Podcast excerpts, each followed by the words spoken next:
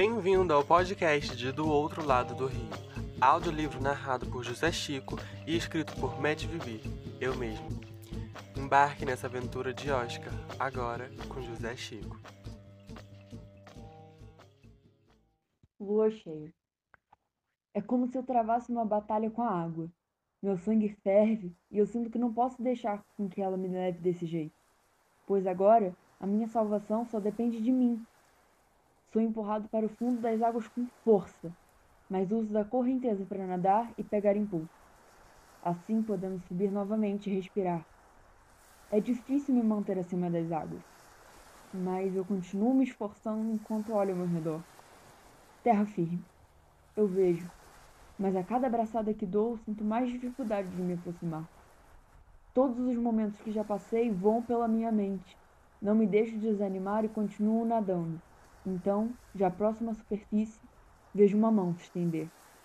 Seguro na mesma sem pensar duas vezes e, quando estou firme no chão, olho para a pessoa que me ajudou.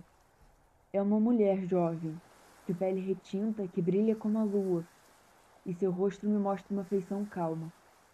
Além disso, seus cabelos são completamente brancos. Eu não consigo entender quem é ela. E confuso, Tento pensar numa resposta para qualquer uma das minhas perguntas que se formaram na minha cabeça. Mas ela começa a falar antes que qualquer resposta venha até mim. Filho, esse ouro nunca te pertenceu. Ela diz calmamente, com um olhar penetrante.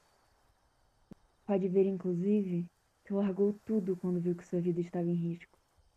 Significa que não existe real valor para qualquer coisa que esteja naquele barco. Você sabe que a riqueza que sempre procurou está aqui.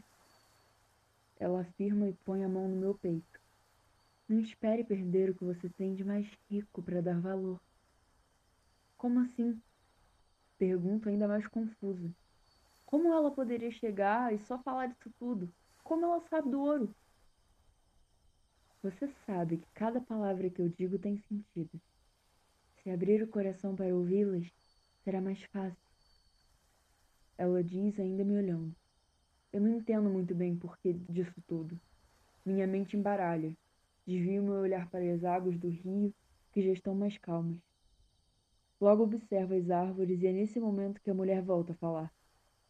Bem, imagino que esteja um pouco ocupado e precise ir logo. Então. Ela começa a falar e eu volto a olhar para a mesma com atenção. Aqui. Com um singelo, sorriso, ela me entrega três sementes diferentes. O que é isso? Franzo a testa e pergunta estranhando a ocasião ainda mais. O segredo para resgatar o seu tesouro perdido. Ela me responde num sussurro. Mas precisará de paciência e amor para poder colher o fruto. Ela diz com um sorriso leve. Como que isso vai ser meu tesouro? Pergunta desviando o olhar novamente, ficando meio sem paciência com todas as metáforas apresentadas. Você devia ser mais direta. Seria bem mais fácil. Eu bufo olhando para as árvores. Então me viro para onde estava, não a enxergo mais. Moça! Chamo por ela na esperança de que ela volte. Mas ela não volta. Não sei ao menos onde estou indo e ainda me encontro sozinho. Seguro as sementes com força, mas logo as guardo no meu bolso. Olho ao meu redor, tentando reconhecer que lugar é esse. Sinto frio me preencher. Estou completamente molhado, mas pelo menos já em terra firme. Enfim, sei que não vai adiantar ficar parado esperando que uma ajuda divina venha agora. É por isso que eu começo a andar. Consigo ouvir os animais da floresta fazendo barulhos sutis por aí, e isso me dá um leve medo. De noite é difícil ver tudo, mas a lua cheia ilumina alguns pontos e eu consigo me guiar a partir disso. Quando começo a entrar em algum caminho, dou de cara com um animal. É uma onça. Ela está bem afastada de mim, mas eu consigo ver seus olhos. Graças a Jaci, ainda não me avistaram. Meu corpo congela e eu não sei o que posso fazer nessa situação. Sinto minha respiração começar a ficar ofegante e tento controlar. Então vou dando alguns passos para trás enquanto respiro fundo. Como hoje estou com sorte, a onça me escuta e olha para mim. Agora eu preciso ser mais rápido que nunca. Você acaba de ouvir o audiolivro de Do Outro Lado do Rio, história que eu escrevi no Wattpad.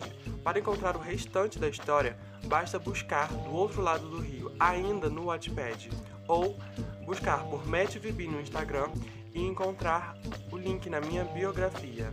E muito obrigado por ouvir tudo até aqui.